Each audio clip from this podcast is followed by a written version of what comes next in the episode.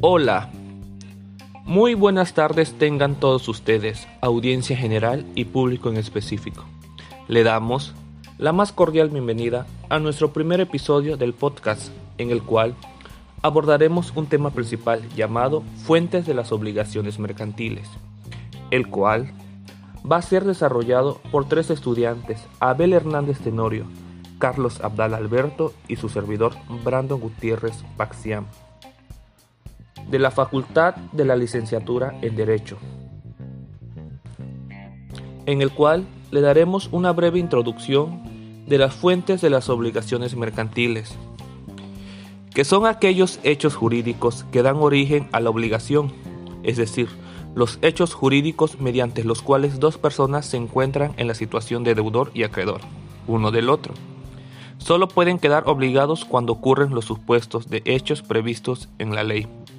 Y son estos mismos ordenamientos jurídicos los que indican cuáles serán las fuentes de las obligaciones. A continuación les hablaré de la clasificación de las fuentes de las obligaciones mercantiles, las cuales son cuatro. Los contratos, la gestión de negocios, usos mercantiles y los hechos ilícitos. Yo les haré mención acerca de dos, de los contratos y la gestión de negocios. Empecemos por la primera, los contratos. ¿Qué es un contrato?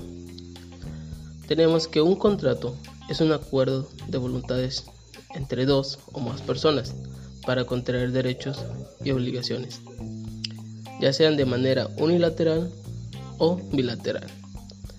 Cabe destacar también que deben de ser actos meramente mercantiles. Como segundo tenemos la gestión de negocios.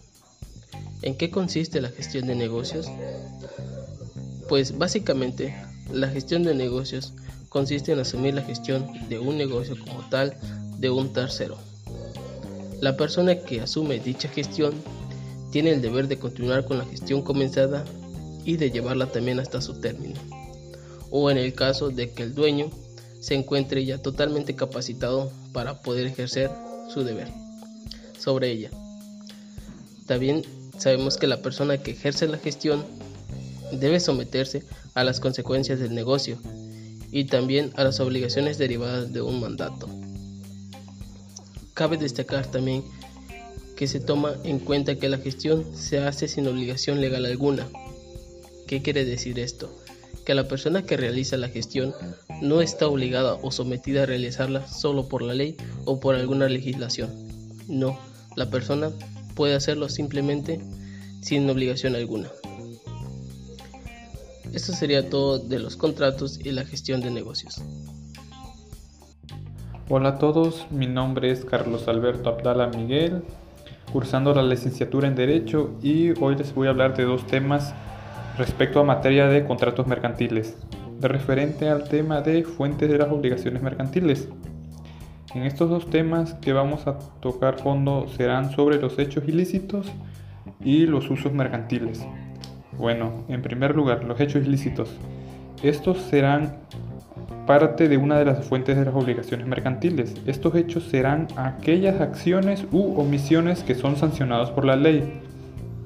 Ahora, para que se dé el hecho ilícito mercantil, el comerciante que ocasionó el hecho puede ser catalogado como delito si tenía la intención de ocasionar daño o cuasi delito, si es por culpa o si la intención de ocasionar el daño. Lo que importa es que el hecho generador del daño tuviera relación con el comercio de uno de los sujetos. Podemos concluir que un hecho ilícito en materia mercantil será el daño ocasionado por uno de los sujetos involucrados en un acto de comercio. Ahora, el segundo tema, los usos mercantiles. Este concepto hace referencia a una serie de prácticas comerciales recurrentes que rigen la celebración, validez interpretación o ejecución de los negocios mercantiles. Consiste básicamente en la repetición de determinados actos por parte de los comerciantes. Así, los agentes económicos imponen sus usos y costumbres, que hace que sus actos comerciales sean más prácticos y convengan a sus intereses personales. Estos usos son la manera en cómo se llevan a cabo las actividades comerciales entre los involucrados. Esta sola fue una breve reseña sobre los temas mencionados, que fueron los hechos ilícitos y los usos mercantiles. Espero les haya gustado y hayan comprendido muy bien. Hasta luego.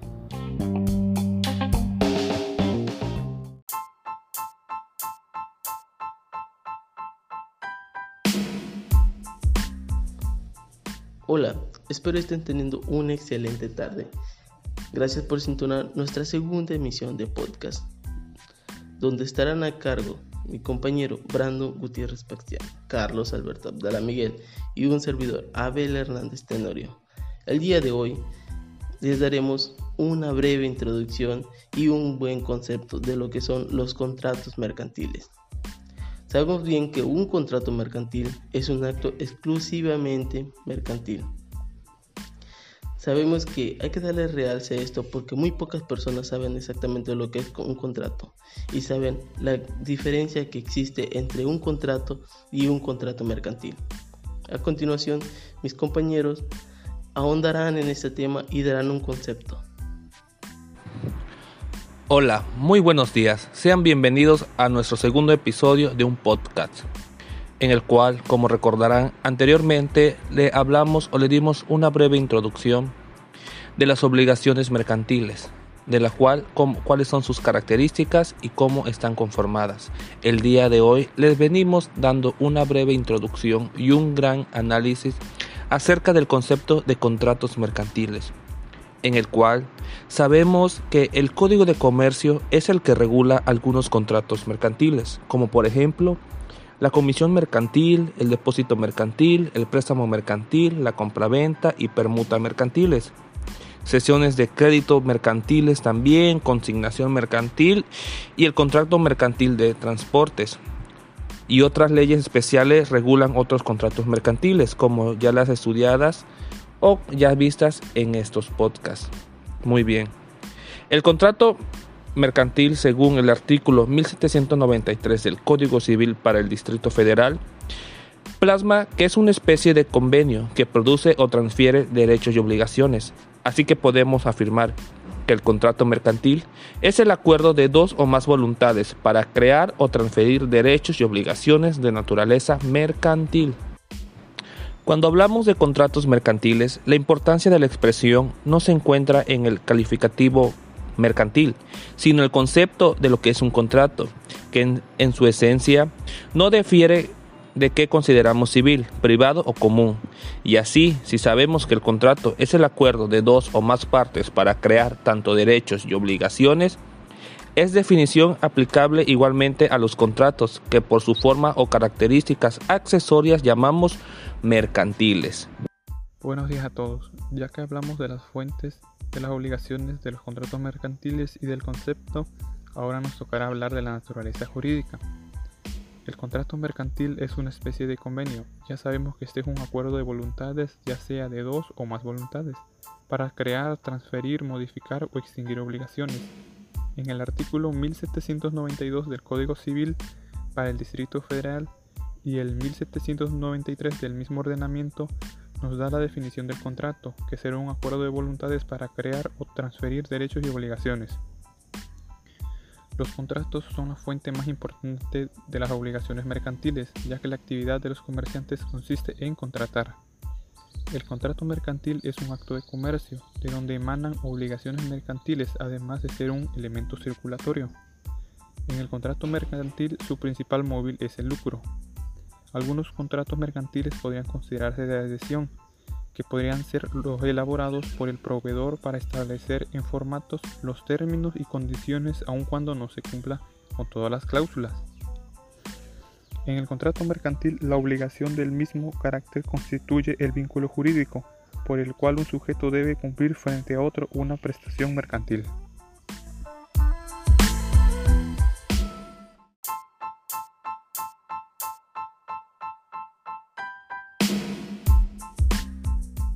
Buenos días a todos. En este tercer podcast vamos a hablar de dos temas muy importantes acerca de los contratos mercantiles. El primero de las características que estará a cargo de mi compañero Abel Hernández Tenorio y el segundo acerca de los tipos de contrato. a cargo de un servidor Carlos Alberto Abdala Miguel. Así que comenzamos. Hola, espero que estén teniendo una bonita tarde. A continuación, un servidor, Abel Hernández Tenorio, les expondré la clasificación que nos deja el maestro Raúl Cervantes Ahumada acerca de los contratos mercantiles. Como primer punto, daré una breve reseña de quién fue el maestro Raúl Cervantes Ahumada y como segundo pasaremos a hablar acerca de su clasificación. Empecemos. El maestro Raúl Cervantes Ahumada nació en Sinaloa el 24 de junio de 1912. Muere el 4 de abril de 1997. Fue narrador y poeta, estudió leyes y un doctorado en la Universidad Autónoma de México, para posteriormente dar clases ahí en la Facultad de Derecho. Y por último tenemos que fue miembro fundador del Colegio de Sinaloa. A continuación pasaremos a su clasificación que nos deja acerca de los contratos mercantiles. Como primer punto tenemos contratos de cambio son aquellos que realizan la circulación de riquezas, por medio de las cuales le proporcionan al público bienes y servicios. Un ejemplo de este contrato podría ser la compraventa o permuta. Como segundo tenemos los contratos auxiliares o de colaboración. Estos contratos son aquellos en los que una de las partes aporta una cooperación al desarrollo de la actividad empresarial. Un ejemplo de ello podría ser la mediación, la comisión o la edición. Como tercer punto tenemos los contratos de previsión. Básicamente son para proveer las consecuencias económicas de la realización de un riesgo. Como ejemplo se podría decir en el caso del seguro, una de las partes asume tales consecuencias mediante la correspondiente contraprestación. Como cuarto punto tenemos los contratos de guarda o custodia. Un ejemplo de estos contratos podría ser los depósitos y el servicio bancario de cajas de seguridad. Como quinto punto tenemos los contratos de crédito, que es una de las partes transmite a la otra un valor económico con el aplazamiento de la contraprestación correspondiente.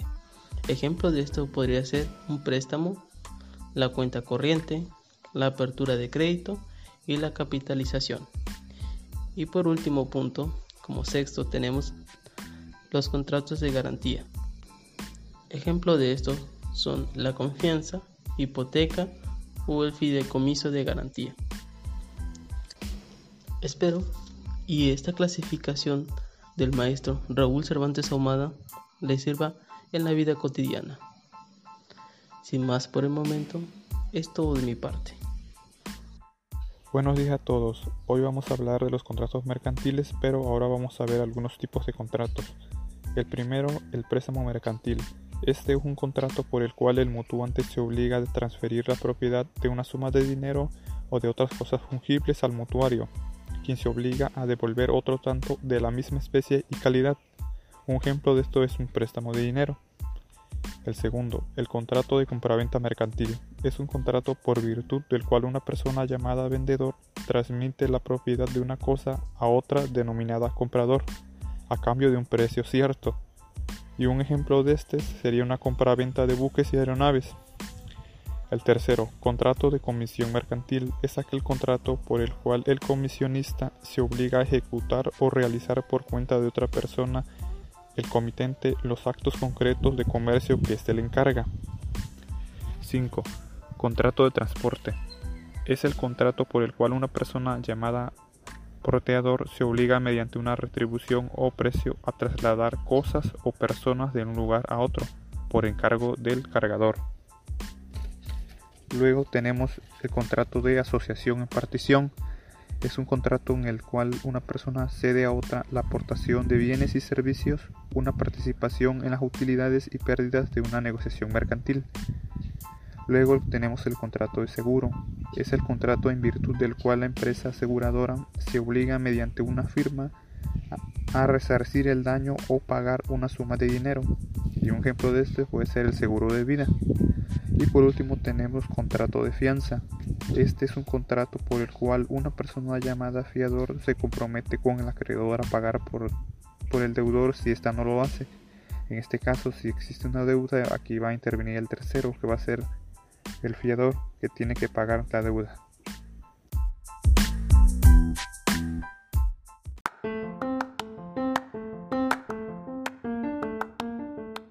Muy buenos días tengan todos ustedes. Bienvenido a nuestro cuarto podcast hablando de los contratos mercantiles, en el cual el día de hoy le daremos una breve introducción acerca de dos temas muy importantes que se han visto en la actualidad, que el primero es el factoraje y el fideicomiso, en el cual mi compañero Abel Hernández Tenorio les dará una introducción de lo que es el fideicomiso y mi compañero Abdala les dará otra breve introducción acerca qué es lo del factoraje y sus principales características en los, en los cuales se puede llevar en esta sociedad. Hola, espero que estén pasando una buena tarde. A continuación, un servidor, Abel Hernández Tenorio, les agradece haber llegado hasta nuestro cuarto y último podcast, quien a continuación pasa a dar la explicación del último tema a tratar, que es el fideicomiso. El fideicomiso es un contrato en el cual el fideicomitente destina ciertos bienes a un fin lícito determinado, encomendando la realización de ese fin a una institución fiduciaria. Esto estará enmarcado y regido por el artículo 346 de la Ley General de Títulos y Operaciones de Crédito, a lo cual podemos hacernos la pregunta, ¿y quién es fideicomitente? ¿Quién puede ser un fideicomitente? Pues un fideicomitente puede ser cualquier persona capaz de disponer de sus bienes que decida entregar a un fiduciario para su gestión. Puede ser una persona física o persona jurídica. Podemos hacernos la pregunta, ¿de qué es una persona jurídica? Pues básicamente una persona jurídica se denomina por ser una persona jurídica o moral a una figura jurídica que permite la existencia de un individuo dotado de derechos y obligaciones, para que no es pero no es ciudadano, sino una institución, organización o empresa que persigue un fin social o un fin de lucro. A continuación pasaré a dar los tipos de fin de lucro que se pueden dar, que generalmente solamente son tres. El de garantía, administración y inversión. Bueno, eso sería todo por el último podcast relacionado al fideicomiso. Buenos días a todos, ya nos encontramos en el podcast final, que fueron cuatro de esta materia de contratos mercantiles. Ahora el tema a tratar va a ser el factoraje. El factoraje es un contrato por el cual una de las partes llamada factor se obliga frente a otra llamada usuario a cargo de terceros que acepte dicho factor. Es el contrato que celebra la empresa de factoraje con sus clientes, personas morales o personas físicas que realicen actividades empresariales, la primera adquiere de los segundos derechos de crédito relacionados a proveeduría de bienes, de servicios o de ambos, con recursos de las operaciones pasivas. En este factoraje se da un pacto de modalidades, que son dos. El primero, el cliente no queda obligado a responder por el pago de los derechos de crédito transmitidos a la empresa del factoraje financiero. Y el segundo, que el cliente queda obligado solidariamente con el deudor, a responder del pago puntual y oportuno de los derechos de crédito transmitido a la empresa de factoraje. La administración y cobranza de los derechos de crédito objeto de los, de los contratos de factoraje deberá ser realizada por la propia empresa de factoraje. Y por último, los clientes estarán siempre obligados a garantizar la existencia y legitimidad de los derechos de crédito al tiempo de celebrarse el contrato de factoraje muy bien, hasta aquí hemos concluido con esta temática de los podcasts. Este fue el último y gracias por escucharnos. Nos vemos pronto.